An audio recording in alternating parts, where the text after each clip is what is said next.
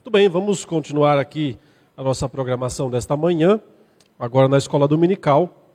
E hoje é a última aula desse ano da Escola Dominical e desse curso, esse projeto, né, que foi iniciado lá no mês de janeiro, acredito, é, desse ano 2021, quando nós procuramos oferecer à igreja uma introdução de cada um dos livros da Bíblia, dos 66 livros da Bíblia. Né? E finalmente estamos chegando no último deles, que é o livro de Apocalipse, e coube a mim né, fazer essa, esse último estudo desse livro. O objetivo ah, dessas aulas é de dar recursos, especialmente para que os irmãos possam ler e entender o, cada um dos livros da Bíblia. Porque há circunstâncias históricas que são importantes que sejam entendidas, há estilos próprios de literatura que devem ser compreendidos, né? tentar trazer a mensagem principal, a mensagem central de cada um dos livros, dos 66 livros da Bíblia, foi isso que se buscou durante este curso. E agora nós estamos no último dos livros, como já disse, o livro de Apocalipse, e nós vamos hoje, nessa manhã, meditar um pouco a respeito de como interpretar, como ler, como entender o livro do Apocalipse. Vamos abrir em Apocalipse capítulo 1 e vamos ler os primeiros três versos do livro, que introduzem o assunto e já também nos dão muitas informações sobre o conteúdo, sobre aquilo que esse livro de fato trata. Diz assim: Revelação de Jesus Cristo, a qual Deus lhe deu para mostrar aos seus servos as coisas que em breve devem acontecer, e que ele, enviando o seu anjo, deu a conhecer ao seu servo João, que atestou a palavra de Deus e o testemunho de Jesus Cristo quanto a tudo o que viu. Bem-aventurado aquele que lê, e bem-aventurados aqueles que ouvem as palavras da profecia e guardam as coisas nela escritas, pois o tempo está próximo. Irmãos, Vejam que esse livro começa com uma palavra, a primeira palavra dele é justamente a palavra revelação.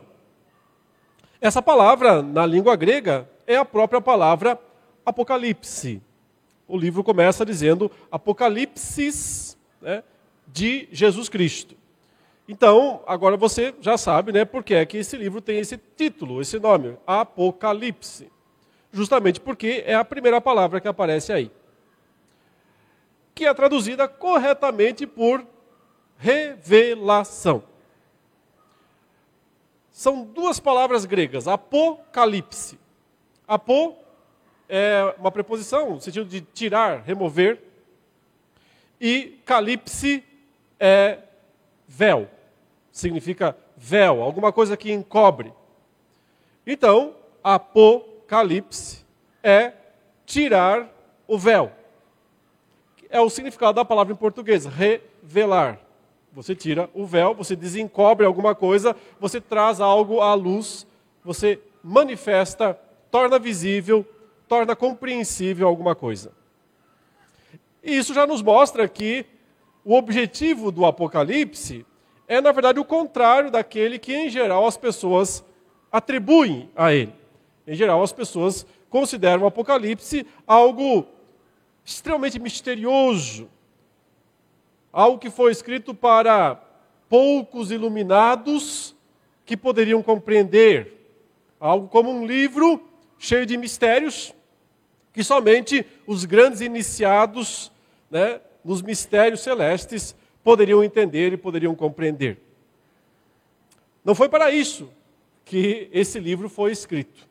Não para que apenas alguns poucos tivessem acesso e compreendessem, mas para que toda a igreja, todos os servos de Deus pudessem entender. Veja, o texto diz: revelação de Jesus Cristo, a qual Deus lhe deu para mostrar aos seus servos as coisas que em breve devem acontecer. Portanto, é uma revelação de Deus para toda a sua igreja, para todo o seu povo uma revelação acessível. Ou seja, eu quero insistir com os irmãos desde já que o Apocalipse é muito mais fácil do que nós imaginamos. É muito mais fácil e acessível do que nós imaginamos. Com isso, não quero dizer que ele é totalmente fácil e acessível, tem lá seus mistérios, né? tem lá suas complicações. Mas quando nós compreendemos o básico, compreendemos o essencial, nós percebemos então que não é esse bicho de sete cabeças, embora tenha alguns bichos com muitas cabeças aqui descritos né, no livro do Apocalipse. Tem um dragão com sete cabeças, tem uma besta também, ou seja, tem os seus bichos com sete cabeças. Mas o livro como um todo não é nenhum bicho de sete cabeças. O livro como um todo é uma revelação clara, direta e acessível, sim, ao povo de Deus, desde que a gente aprenda a lê-lo da forma correta. Mas isso vale para toda a Bíblia. A Bíblia inteira tem que ser lida da forma correta. Se as pessoas fazem a leitura da forma correta, elas vão compreender a Bíblia como um todo. Todas as suas partes. E para isso, talvez a coisa mais importante seja entender as principais características de cada livro. E foi isso que esse curso fez. Ao longo de todas as aulas e ministrações que foram oferecidas aqui durante esse ano, o que se objetivou foi mostrar as principais características de cada um dos livros. Apocalipse tem quatro principais. O que eu chamo de as quatro principais características desse livro. Se você compreender bem essas quatro coisas, se elas estiverem muito claras na sua mente, você vai destrinchar, descriptografar, se você quiser usar uma palavra moderna, né? descriptografar o livro e você vai ver a mensagem dele de uma forma bastante, até fácil, eu diria. Ao menos aquelas partes mais complicadas e que talvez a gente nunca vai entender completamente, não impedirão com que a gente compreenda o que realmente importa, o que é essencial. Notem, o texto diz: revelação de Jesus Cristo. Então, essa revelação é a respeito do próprio Jesus. É um pouco dúbia essa frase, né? Revelação de Jesus Cristo. Quer dizer que é uma revelação que pertence a Ele, Ele é o dono dela, será que é isso? Ou é uma revelação a respeito dele? É dúbio, de fato. O texto é dúbio. Não deixa claro. Porque pode ser interpretado das duas maneiras. Então, eu acho que se pode ser interpretado das duas maneiras, não há razão para escolher entre uma ou outra. E a gente pode entender que, ao mesmo tempo, essa revelação é de Cristo, porque ele é o Senhor da revelação. Olha, Jesus é a própria revelação de Deus, a Bíblia explica isso. Jesus é quem revela o Pai, Jesus é quem revela Deus aos homens. Então, ele é a revelação, ele é a palavra de Deus, portanto, ele é a revelação. E ao mesmo tempo, ele é o conteúdo dela. O grande objetivo do Apocalipse, portanto, é fazer com que nós entendamos melhor quem é Jesus Cristo. Não é saber o futuro.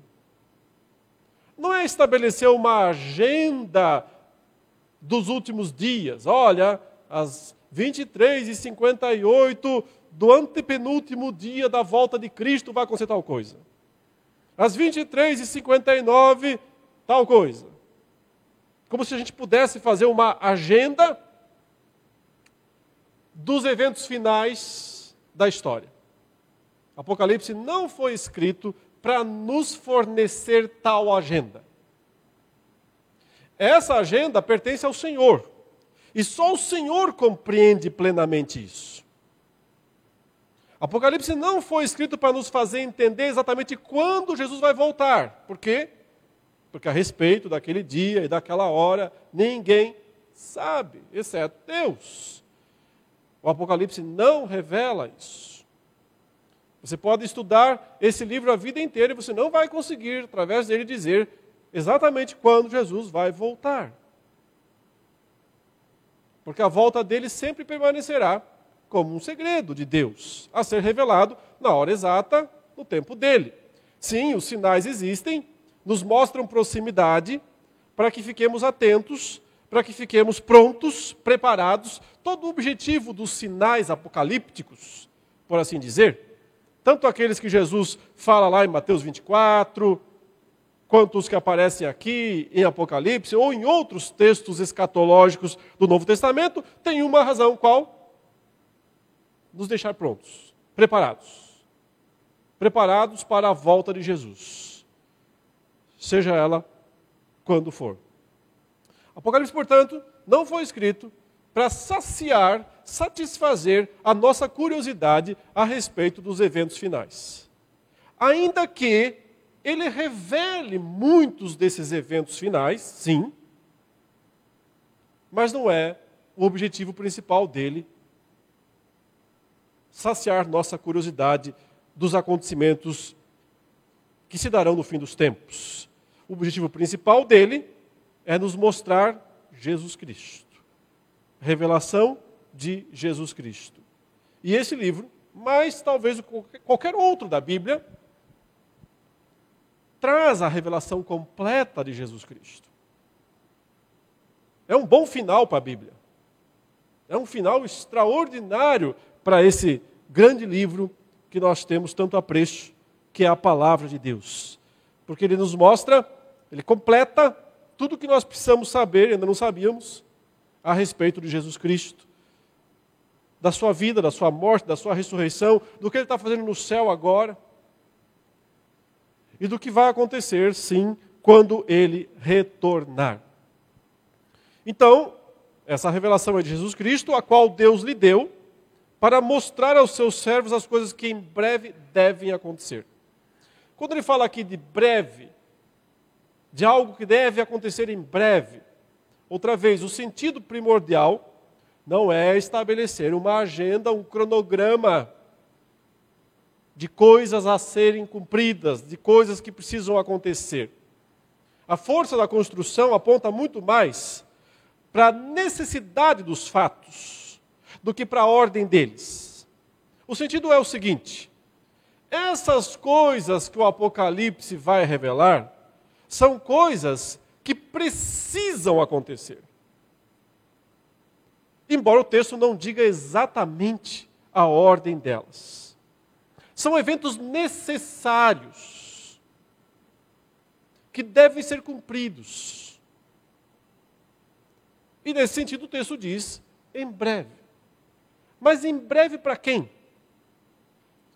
Antes de tudo, em breve para aqueles que foram seus primeiros leitores.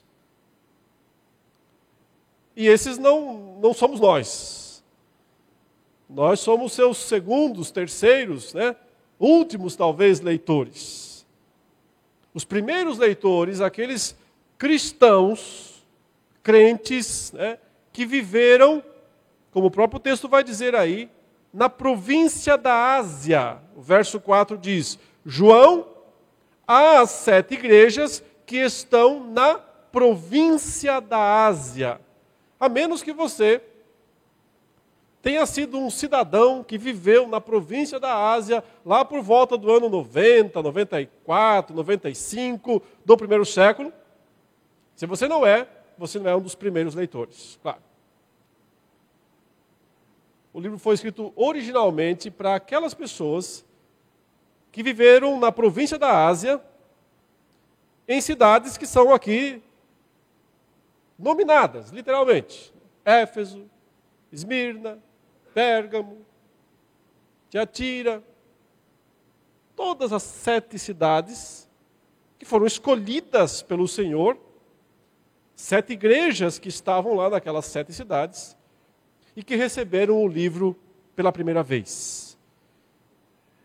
Então, quando o texto diz coisas que em breve devem acontecer, primordialmente coisas que tinham que acontecer com aquelas igrejas. Que precisava acontecer com elas, com a vida delas. E quais eram essas coisas? O que o texto diz na sequência.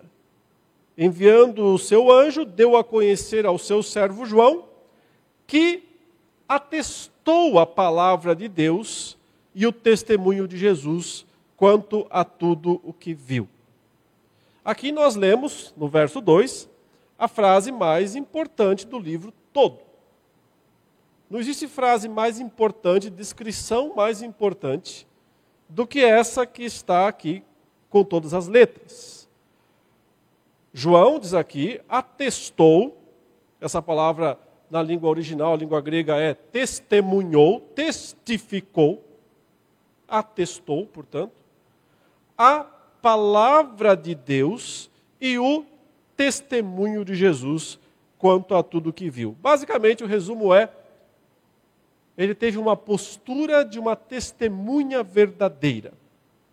Uma testemunha verdadeira perante o mundo.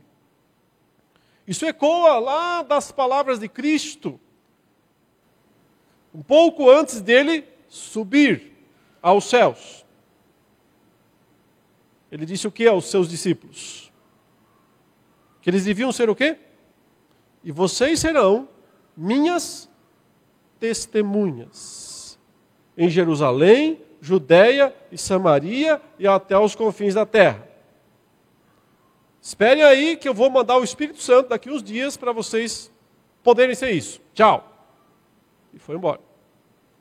Subiu aos céus. Os discípulos ficaram lá, olhando para o alto. Atos 1, né? O anjo veio e disse: Está olhando o quê? Vão ficar olhando para cima até quando? Vão, gente. Ele não deu uma ordem, ele não deu uma missão. Então, vão lá no lugar que ele mandou, esperem o dia certo, vocês vão receber o poder e vocês vão ser minhas testemunhas em todo o mundo. E saibam que, do mesmo jeito que ele subiu, ele voltará. Esse é o todo da missão da igreja. Esse, é o tudo do testemunho. E isso é tudo que Apocalipse mais tem para nos ensinar. Jesus Cristo quer ser conhecido. Ele quer ser conhecido como ele é, através da vida dos seus discípulos, da vida da pregação, né? Por isso que o texto diz: atestou a palavra de Deus e o testemunho de Jesus. Há algo aqui que envolve conteúdo, proclamação, e há algo aqui que envolve vida, compromisso.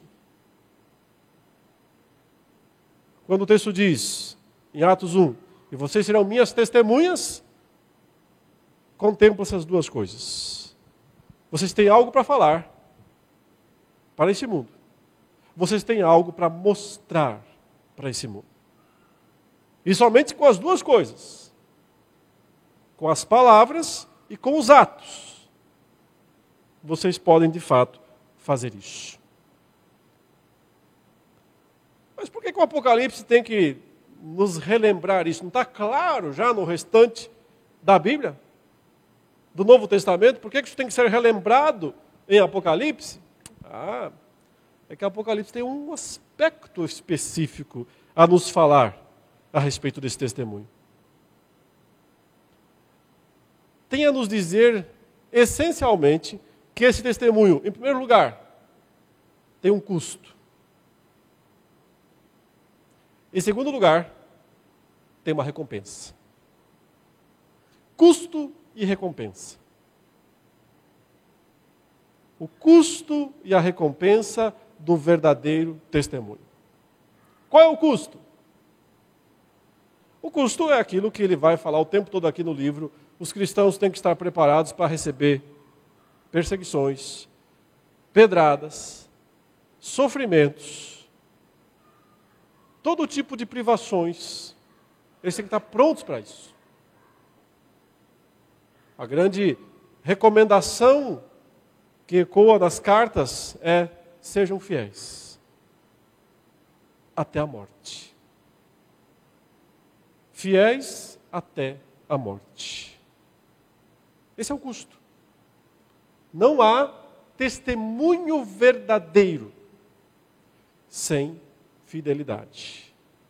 Não há testemunho verdadeiro sem pagar o preço. É um preço que o mundo impõe sobre nós. Porque o mundo sempre vai olhar para as testemunhas de Jesus, querendo de alguma forma o sangue delas. Sabe, uma das grandes cenas do Apocalipse é quando João é levado pelo anjo até o deserto e lá ele vê a grande meretriz assentada numa besta. É o único momento em Apocalipse que o livro diz que João ficou espantado. Eu fico assim pensando, poxa, quando ele foi levado até o céu e viu o trono de Deus, ele não ficou espantado? Quando ele foi levado para os confins do mundo e viu tanta coisa acontecer, viu a besta, viu o dragão, já não ficou espantado? Por que, é que ele ficou espantado apenas quando ele viu a grande meretriz ali, embriagada, com o cálice na mão? Claro, é, é, isso é literatura, é o poder da literatura. Né? Apocalipse é literatura, e uma literatura brilhante, impressionante. Eu já vou entrar nos detalhes daqui a pouco, tentar mostrar isso aos irmãos. Mas justamente o destaque, o espanto de João ao ver a grande meretriz embriagada, é porque ele percebe, mais do que em qualquer lugar, o preço custo do testemunho. Porque essa grande meretriz representa o mundo como um todo, representava a cidade de Roma, com todas as suas diversões, com todos os seus prazeres ilícitos, representava Jerusalém também, com toda a sua idolatria. E notem que as duas sempre foram sedentas de sangue de justos. Jerusalém foi sedenta pelo sangue de Cristo. E Roma era sedenta pelo sangue dos mártires, dos cristãos. Essa grande meretriz, essa, essa, essa mulher apocalíptica, está embriagada com o sangue dos mártires. E por isso João diz: quando a vi, espantei-me com grande espanto. Porque ali ele viu de fato qual é o custo. O custo de ser uma testemunha de Jesus. Ao contrário do que boa parte daqueles crentes que viviam lá nas sete igrejas da Ásia pensavam. E o que, que eles pensavam? Eles pensavam que dava para fazer uma parceria com o mundo. A mentalidade que estava dentro da igreja naquele dia, naqueles tempos, isso é muito importante que você entenda para entender o Apocalipse. A mentalidade que permeava as sete igrejas era basicamente a de que, sabe, dá para obter o melhor de dois mundos. A gente pode ser cristão, estar na igreja, mas dá para fazer uma parceria boa com o mundo também e obter o melhor lá do mundo de alguma forma. Nós sabemos pelas pesquisas arqueológicas, históricas, que aquela região da Ásia Menor, aqui, a província da Ásia, onde ficavam essas sete igrejas, era uma região muito próspera, economicamente falando. Grande produção é, é, têxtil, grande produção de produtos manufaturados que agregavam bastante valor, né? não era pura agricultura, eram produtos já é, para os padrões da época, industrializados. E o comércio daquela região era muito próspero e abastecia várias regiões do Império Romano, inclusive a própria Roma, a própria capital, né, a maior cidade, a cidade mais poderosa da terra naqueles dias. E muitos dos cristãos eram pequenos comerciantes, alguns até médios e grandes comerciantes, que ganhavam sua vida como todo mundo tem, o direito de ganhar, né, e trabalhar e produzir. Mas qual era o problema? Não estava em trabalhar, em produzir, em comprar, em vender. Isso não é problema, isso não é o problema, nunca foi e nunca será. Onde estava o problema? No comprometimento que aquelas pessoas tinham que ter com os ideais do Império Romano. Aí estava o problema. Uma vez que Roma abençoava tão liberalmente aquela região e proporcionava àquelas cidades tanta possibilidade de comprar e vender seus produtos em todo o império, também Roma cobrava um preço. Tinha um custo para isso. E o custo, claro, era total subserviência ao domínio romano, ao imperador romano. Em pelo menos duas dessas sete cidades, havia oficialmente, formalmente, um estabelecimento do chamado culto ao imperador romano. Você sabe, os imperadores romanos, muitos deles eram meio doidos mesmo. E eles se achavam deuses. Isso não estava nada muito fora do comum, porque na antiguidade boa parte dos imperadores se achavam Deus ou filho de Deus. Tem governante hoje em dia também que parece que acha que é. Mas aqueles dias, mais do que nunca, né, os governantes tinham a sensação de que eles eram filhos de Deus. Nero se dizia filho de Zeus, que era o grande deus, o Júpiter, né, o grande deus do panteão greco-romano. E Domiciano também, era o imperador dos dias de João, provavelmente. E ele se chamava é, é, Deus, filho de Deus. E, portanto, exigia adoração. Agora, nesse ponto, os cristãos sempre entravam em choque. Porque como é que você pode reconhecer a divindade de César e participar do culto, da adoração a César, se você diz que só tem um Deus, que é, é Jesus Cristo? A Trindade é um Deus só, são três deuses. E você assume apenas né, o monoteísmo, a divindade revelada nas Escrituras. Como é que você vai reconhecer e adorar outro Deus? Então, claro, muitos cristãos ao longo da trajetória aí do primeiro século se recusaram a fazer isso, se recusaram a se dobrar diante de qualquer estátua, ou diante de qualquer templo, ou diante de qualquer culto, como aqueles três amigos de Daniel, né, quando Nabucodonosor levantou a estátua, eles não se prostravam. Ao não se prostrar, vem o quê? O custo. O custo foi a fornalha ardente para os três amigos de Daniel. E para os crentes no primeiro século, podia ser um processo público, né?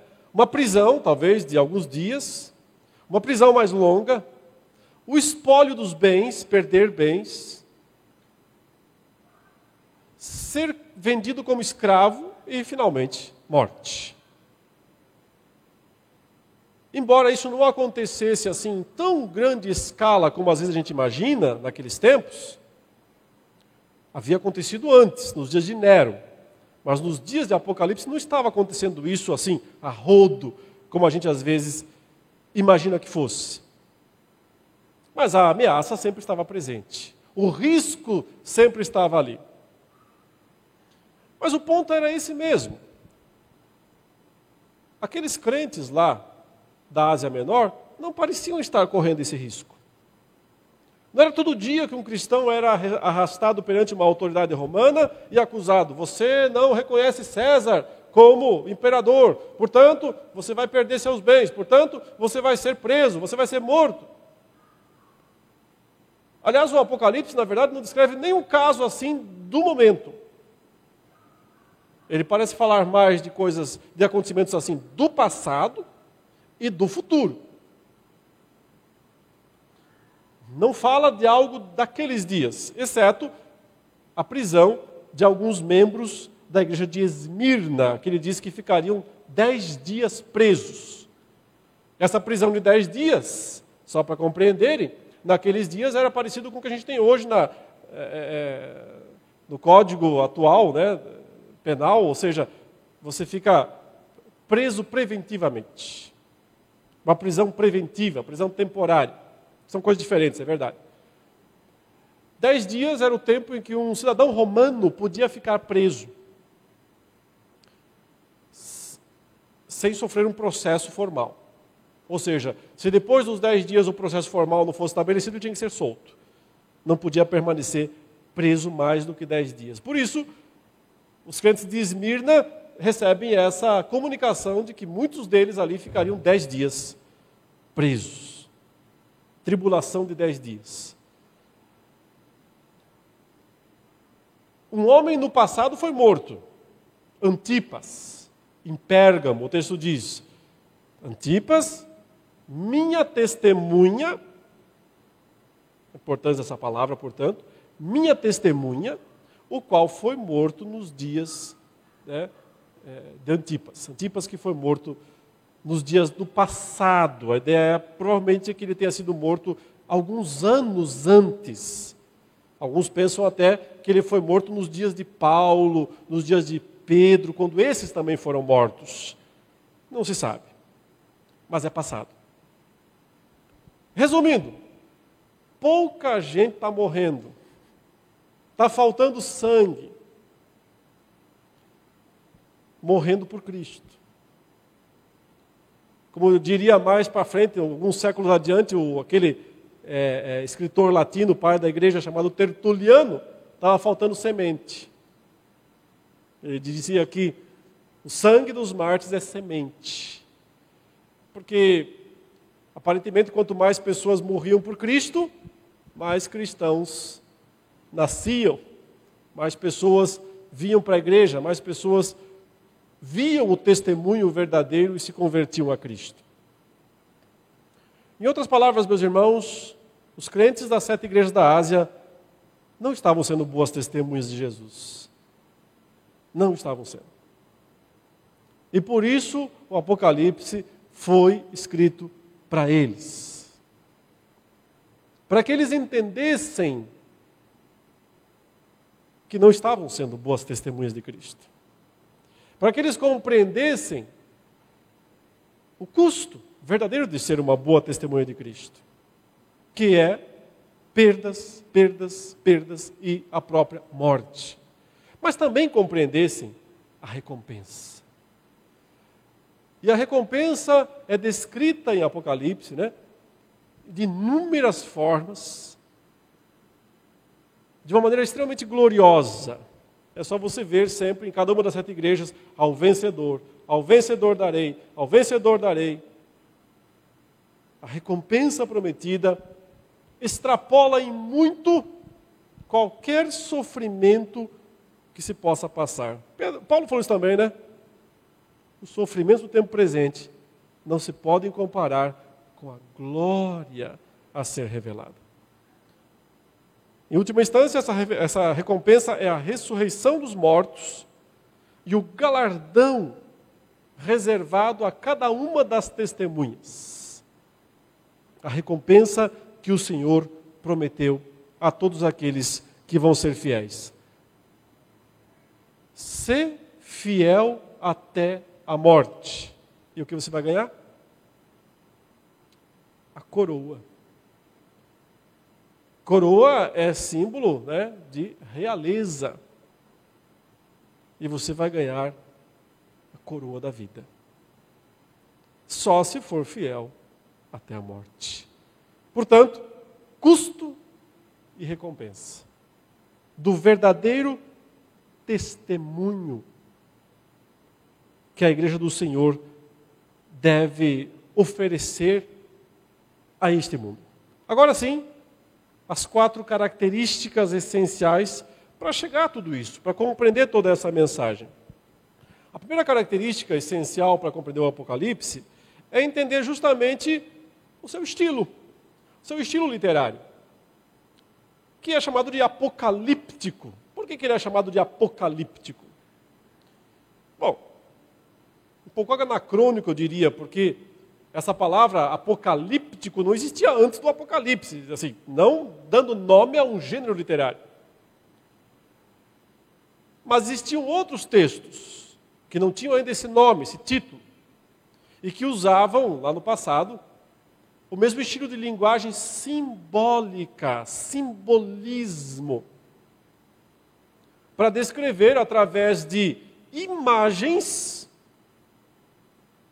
um conteúdo que tem que ser traduzido, por assim dizer. Ou seja, você olha para uma imagem e você entende o significado dela.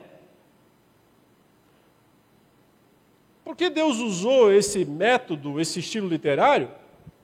Teríamos que perguntar diretamente a Ele, né? Ele poderia nos dar a resposta. Alguns acham que é porque uma imagem vale mais do que mil palavras, aquela história eu não sei se é muito verdadeira, a explicação não sei se é muito correta. Mas é um fato que nós somos pessoas extremamente audiovisuais. A gente vai no cinema para quê? Para ser bombardeado por imagens e sons. E de alguma forma, esse tipo de comunicação nos impacta bastante. Então, eu quero dizer a vocês o Apocalipse é um livro essencialmente audiovisual. Visual, acho que está claro, né? Você começa a ler aí, o que você mais vê são cenas, imagens, figuras grandiosas. Mas por que áudio também?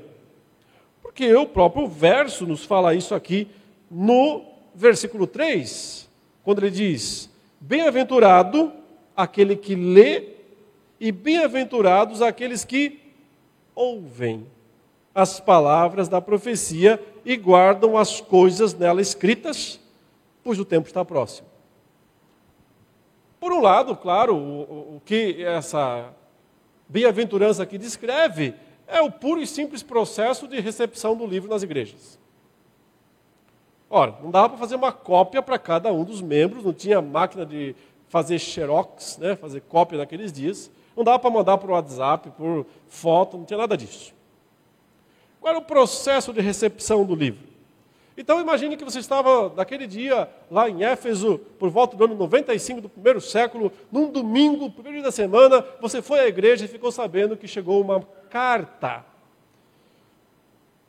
E de repente entra o presbítero, né, o pastor da igreja, com um pergaminho na mão. Todo mundo olha para aquele pergaminho e diz: o que será que é isso? Uma comunicação, algo que chegou para nós. Aí o presbítero foi à frente e disse: Irmãos, chegou para nós aqui um texto escrito pelo apóstolo João, que está preso lá em Pátimos. E é a revelação que Deus quer dar para a nossa igreja. Portanto, se assentem, que eu vou ler. E então ele ia à frente e abria o livro e fazia a leitura do livro. Bem-aventurado aquele que lê, o leitor. E bem-aventurados aqueles que ouvem as palavras da profecia. A igreja ficaria sentada ouvindo a leitura. Por um lado, tinha que ser dessa maneira, não tinha outra forma de comunicar. Mas quando ele fala de ler e ouvir, talvez também esteja incluída aí a ideia de que ouvir o livro é muito bom. E eu já ouvi várias vezes e eu confesso que a gente pega cenas melhores, inclusive, ouvindo esse livro. Porque ele é construído, sim, de forma literária, para nos transmitir compreensão, conhecimento dos fatos, tanto da perspectiva visual quanto da perspectiva áudio. Portanto, é, de certa forma, sim, um livro audiovisual. Uma história que não deve ser lida e interpretada literalmente. Porque se Deus quisesse que fosse literal, ele não teria usado símbolos. Então é preciso respeitar o limite dos símbolos, entender o sentido deles e nos contentar com eles. Em alguns momentos, evitar querer ir além deles. Veja, só para comparar aqui. Quando Jesus contou parábolas, ele quis que nós interpretássemos suas parábolas literalmente, que nós ficássemos com a história literal, ou ele quis que nós compreendêssemos a mensagem das parábolas? A mensagem, claro. E essa mensagem, ela está no quê? no todo ou em cada detalhe? Se você pegar as parábolas e tentar interpretar cada detalhe delas, você não vai compreender a mensagem delas, provavelmente.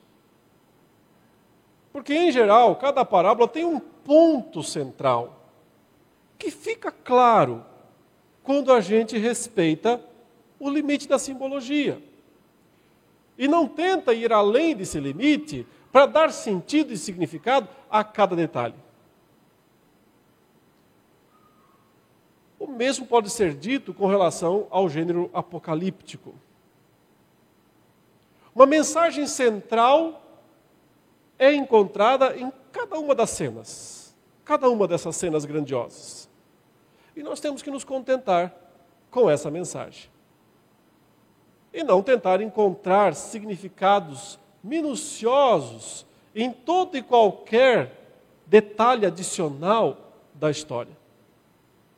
Pegar esse caminho é entrar num labirinto do qual você nunca vai conseguir sair, porque você nunca vai conseguir interpretar completamente todos esses detalhes. Mas quando nós pegamos as imagens, como se fossem parábolas, e compreendemos o todo delas, e compreendemos a mensagem central delas, nós compreendemos o Apocalipse de uma forma bastante completa, bastante, sabe, satisfatória. Não vamos entender tudo. Lacunas sempre ficarão. Mas nós conseguimos compreender o melhor possível. Quando, por exemplo, no capítulo 1, João né, recebe a visão do Cristo glorificado, com todos né, esses detalhes extraordinários. Veja comigo aí no versículo 12. Voltei-me para ver quem falava comigo, e voltado vi, ele diz aí o quê? Sete candelabros de ouro. E no meio dos candelabros, um semelhante a um filho de homem, com vestes talares, e cingido à altura do peito com um cinto de ouro. A cabeça e os cabelos dele eram brancos como alva lã, como neve. Os olhos eram como chama de fogo. Os seus pés eram semelhantes ao bronze polido, como que refinado numa fornalha. A voz era como o som de muitas águas. Na mão direita ele tinha sete estrelas, e da sua boca saía uma afiada espada de dois gumes. O seu rosto brilhava como o sol na sua força. Ao vê-lo, caía a seus pés como morto. Pergunta: vocês acham que essa descrição feita de Cristo aqui é exata, é literal? Se Jesus aparecesse hoje aqui, ele, ele teria cabelos brancos, como alvalã? Ele teria essa cinta aí, à altura do peito. Os olhos dele seriam duas bolas de fogo, realmente, a gente encontraria, viria duas chamas de fogo. Os pés dele, será que seriam mesmo de bronze, bronze polido? Aqui a ideia é um bronze ardente. Será que quando ele falasse nós íamos escutar o som das ondas batendo nas rochas? O som como o som de muitas águas. Imagino que ninguém pense que é dessa forma. Senão a gente ia sair correndo mesmo, né? Porque ia ser uma cena bastante assustadora ver Jesus dessa maneira.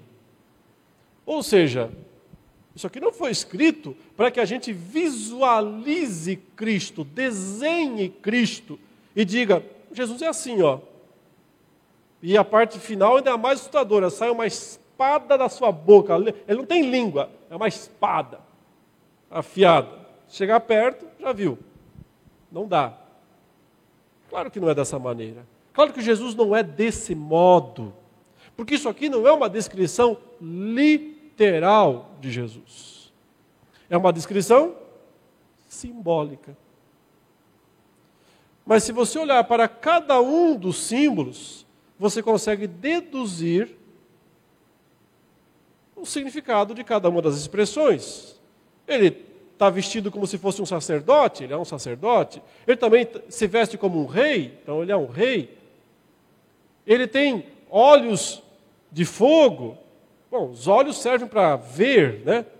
Se ele tem olhos de fogo, então você pode pensar que o significado é que os seus olhos eh, veem tudo, mas fogo também é símbolo de juízo. Ele enxerga tudo, ele, ele julga tudo, ele é juiz. Se os seus pés são de bronze, bronze é, é também uma figura de julgamento nas Escrituras.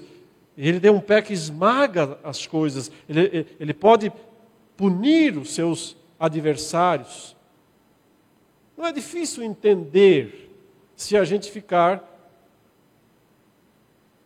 com o significado mais óbvio do símbolo e não ficarmos buscando coisas muito mirabolantes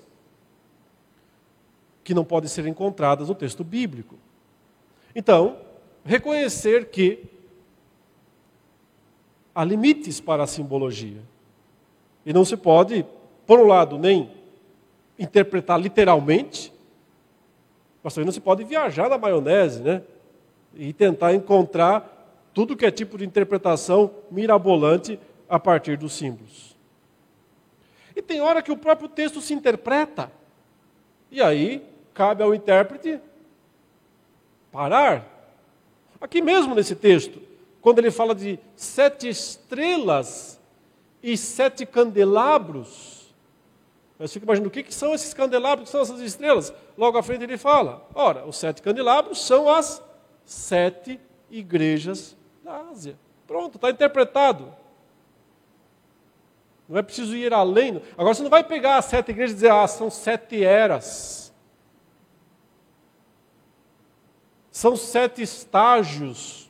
Não, são sete igrejas. Pronto, o texto interpretou, contente-se com a interpretação. O próprio Cristo interpretou e disse quais eram: Éfeso, Esmirna, Pérgamo, Tiatira. Está interpretado. Agora, o que foi escrito para elas aplica-se a nós e a todas as outras igrejas? Claro, porque o Apocalipse foi dado para mostrar aos seus servos as coisas que devem acontecer, para todo mundo. Nós temos que respeitar os limites. Os limites da simbologia. Na sequência ele fala: e as sete estrelas que estão na mão dele são os sete anjos das sete igrejas. Outra vez, aceite. Não adianta pegar agora, agora vou interpretar esse anjo de alguma maneira. Ah, o anjo é o pastor, o anjo é o fulano. Mas você está indo além do símbolo. O texto já se interpretou. Ele disse: os sete candelabros são as sete igrejas. Ponto. Você não vai além disso. Depois ele fala: as sete estrelas são os sete anjos. Ponto. Dá para entender quem eles são? Não dá. Contente-se em não saber. Tentar ir além disso sempre é escorregadio. É quando a gente começa a escorregar e inventar interpretações que não são sustentadas pelo texto. Então, símbolos e seus limites. Primeira regra para interpretar o Apocalipse. Segunda regra: esses símbolos geralmente são construídos a partir de outros símbolos do Antigo Testamento. O Apocalipse é o livro do Novo Testamento que mais menciona o Antigo Testamento, mais do que todos. Isso já, foi feito, já foram feitos vários levantamentos, isso é comprovado. Nenhum outro livro do Novo Testamento, matematicamente falando, se você quiser, menciona, cita mais o Antigo Testamento do que o Apocalipse. Mas, curiosamente, não tem nenhuma citação que a gente chama de, abre aspas, né, ipsis literis, fecha aspas, assim como disse o profeta Isaías, assim como disse. Você tem isso nos outros livros, não tem? Mateus fala lá: olha, isso aqui aconteceu para se cumprir o que foi dito por intermédio do profeta. E eis que a virgem. Isso é uma citação literal. A gente tem várias citações literais em livros do Novo Testamento, nenhuma em Apocalipse. Literalmente não. E, no entanto, como eu disse, é o livro que mais menciona o Antigo Testamento. O Apocalipse é como se ele fosse, sabe aquele pão que você pega e molha no café? E ele sai todo encharcado do café. Eu gosto de fazer isso no café com leite. Sai todo encharcado. Então, é isso. Ele foi encharcado no Antigo Testamento, ele é mergulhado no Antigo Testamento. E ele sai todo revestido de alguma maneira do Antigo Testamento. Então aqui né, está a dica interpretativa mais importante. Toda vez que alguma coisa né, você encontrar alguma descrição, veja se isso já não foi mencionado lá no AT, no Antigo Testamento, o que significava lá, e então sim o modo como João usou e interpretou aqui. Para dar um exemplo muito simples. Apesar de tocar aqui numa ferida dolorosa né, para muita gente. Não tem o texto do milênio, lá em Apocalipse 20, que fala que o dragão foi preso, mil anos, para não enganar as nações. Depois fala né, que ele vê almas em tronos, em algum lugar, e reinaram com Cristo por mil anos. Aí pronto. A doutrina mais importante para muita gente é o reino milenar. Um dia vai ter mil anos aqui nesse mundo, e nesse reino milenar, todas aquelas promessas do Antigo Testamento vão ser cumpridas.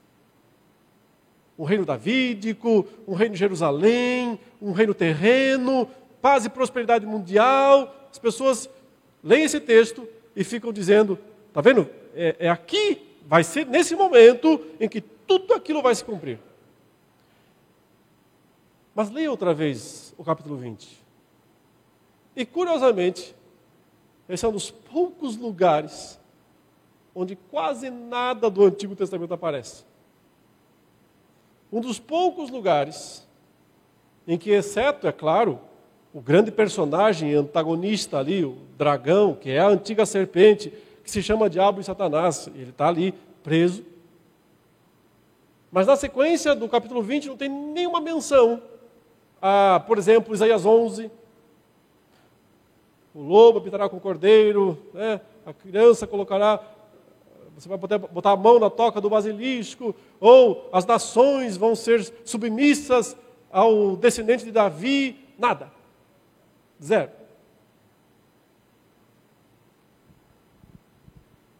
Mas quando você abre o capítulo 21 de Apocalipse, essas promessas todas aparecem.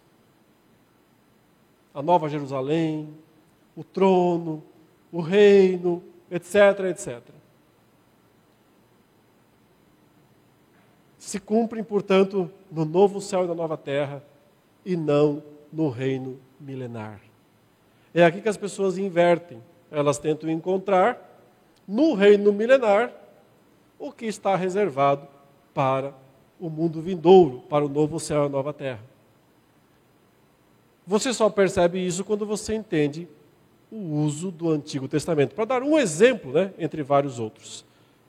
Quando você compreende o modo como o Antigo Testamento é usado no livro do Apocalipse.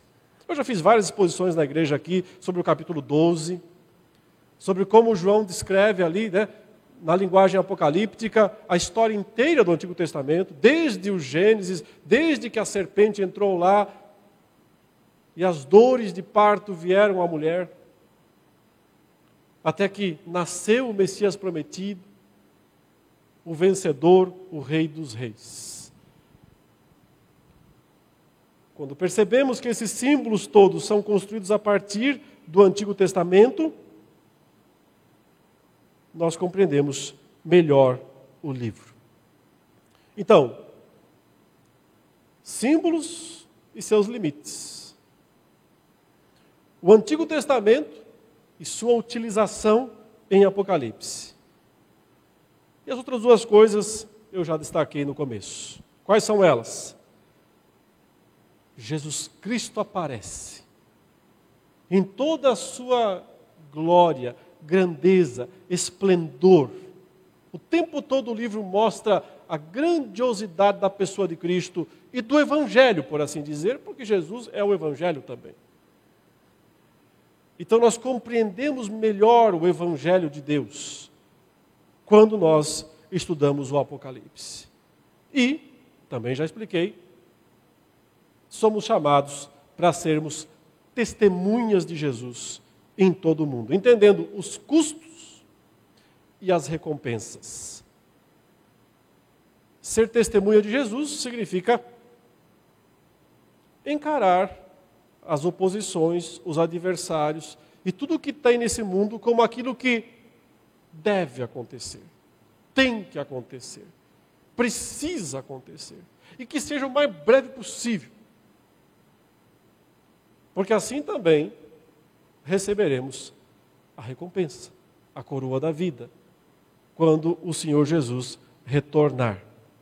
Então, que os crentes sejam testemunhas de Jesus, do Evangelho, que paguem o preço disso e que saibam também da recompensa que os aguarda, que os espera. Porque o Senhor é poderoso para dar aquilo que ele prometeu. Um detalhe adicional importante, debatido, mas importante, muitos dos estudiosos, eu sigo também essa interpretação, dividem o Apocalipse em sete partes. E entendem que essas sete partes não narram uma história puramente cronológica ou linear, mas narram essa história de forma cíclica. Que história é essa? Grosso modo, é a história que vai da primeira vinda até a segunda de Cristo. Todos os eventos principais que englobam esse longo período de tempo. Cristo já veio, já venceu, já morreu, já ressuscitou, já subiu aos céus, já deu poder ao seu povo, já mandou ser testemunha, a igreja está sendo testemunha. Então ele volta, pune os perversos, recompensa o seu povo. Essa é a grande história que ela é contada aos poucos, com muitas repetições ao longo desses 22 capítulos. Em geral, a divisão é capítulos 1 a 3, onde aparecem as sete igrejas, ou seja, boa parte dessas sete divisões tem o número 7 em destaque. As sete igrejas, nos capítulos 1 a 3. Nos capítulos 4 a 7, nós temos os sete selos em destaque. E ali Cristo é apresentado como cordeiro vencedor que recebe o livro e abre os sete selos, ou seja, ele é o rei que comanda os eventos do mundo. Depois, dos capítulos 8 a 11, nós temos em destaque as sete trombetas, que são meio que repercussões de parte dos selos, que já mostram o juízo de Deus sendo derramado. Então, recapitulando a história. Depois dos capítulos 12 a 14, nós temos a descrição dos inimigos, principalmente o dragão, a primeira besta, a segunda besta, e toda a perseguição que eles colocam contra a igreja, e já sabemos, temos que permanecer fiéis. E aparece então uma descrição de sete vozes celestes glorificando a Deus ou anunciando as punições dos perversos.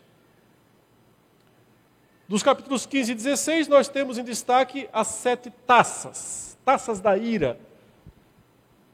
Provavelmente uma descrição abreviada do grande dia do juízo final, quando o Senhor vai derramar a sua ira em forma de uma taça virada, que ela é chamada de sem mistura, ira pura. Durante essa vida nós recebemos ira de Deus, mas ela é sempre misturada com graça, com misericórdia, com compaixão, com paciência. Quando Deus derramar as suas taças da ira, nesse caso, é aquela, aquele, aquela, aquele vinho puro, forte terrível, da ira de Deus sendo derramada sobre os perversos. E as duas últimas sessões, ou recapitulações, os capítulos 19, 17 a 19, que não tem um padrão de sete explícito, alguns encontram subpadrões de sete dentro deles também, mas não tão explícito quanto esses anteriores, mas narram a destruição dos aliados do dragão. A primeira besta, a segunda besta e a grande meretriz. Os três grandes aliados, instrumentos dele para bater, primeira besta, enganar, segundo a besta, o falso profeta, seduzir a grande meretriz Babilônia, oferecendo um cálice cheio de prazeres ilícitos ao povo dele. Esses três grandes instrumentos são abatidos por Cristo na sua volta e, portanto, deixam de existir entre os capítulos 17 e 19. ele deixa para o final, os capítulos 20 a 22, a descrição da destruição do dragão, reconta outra vez a história do dragão desde o começo, mostra a sua, o seu banimento definitivo para o lago de fogo e estabelece então o juízo final e os tempos eternos. Em tudo isso, o livro mostra que Jesus Cristo é o Rei dos Reis e o Senhor dos Senhores. Que ele controla, ele comanda, ele subiu ao céu, se assentou lá em cima e está governando os céus e terra. Que ele usa, inclusive, o mal para o cumprimento dos seus propósitos. Que a perseguição, que a morte e o sofrimento dos crentes são ingredientes no testemunho necessário que eles têm que dar. Portanto, não tire esses ingredientes do bolo. Vão ficar, vai ficar um bolo ruim. E, finalmente, a recompensa virá para todos aqueles que confiarem no Senhor, aguentarem até o fim. E quando puderem, então, ver, cumpridas as palavras do Senhor, eis que faço novos céus e nova terra, perceberão que tudo valeu a pena. Todo o sofrimento, que todas as perdas, que toda lágrima derrubada, tudo valeu a pena porque foram ingredientes nas mãos de quem governa céus e terra. Irmãos, que Deus nos abençoe e que sempre nos dê compreensão da Sua palavra e que esse livro seja usado por Deus sempre para esse propósito. Vamos orar? Graças te damos, Senhor, mais uma vez, por podermos estudar a Tua palavra nesta manhã. Nos ajude a admirarmos a grandeza da Tua palavra como um todo e também do livro do Apocalipse nos ajude a compreender mais e mais, a fim de sermos testemunhas verdadeiras de Cristo até que Ele venha. Em nome de Jesus. Amém.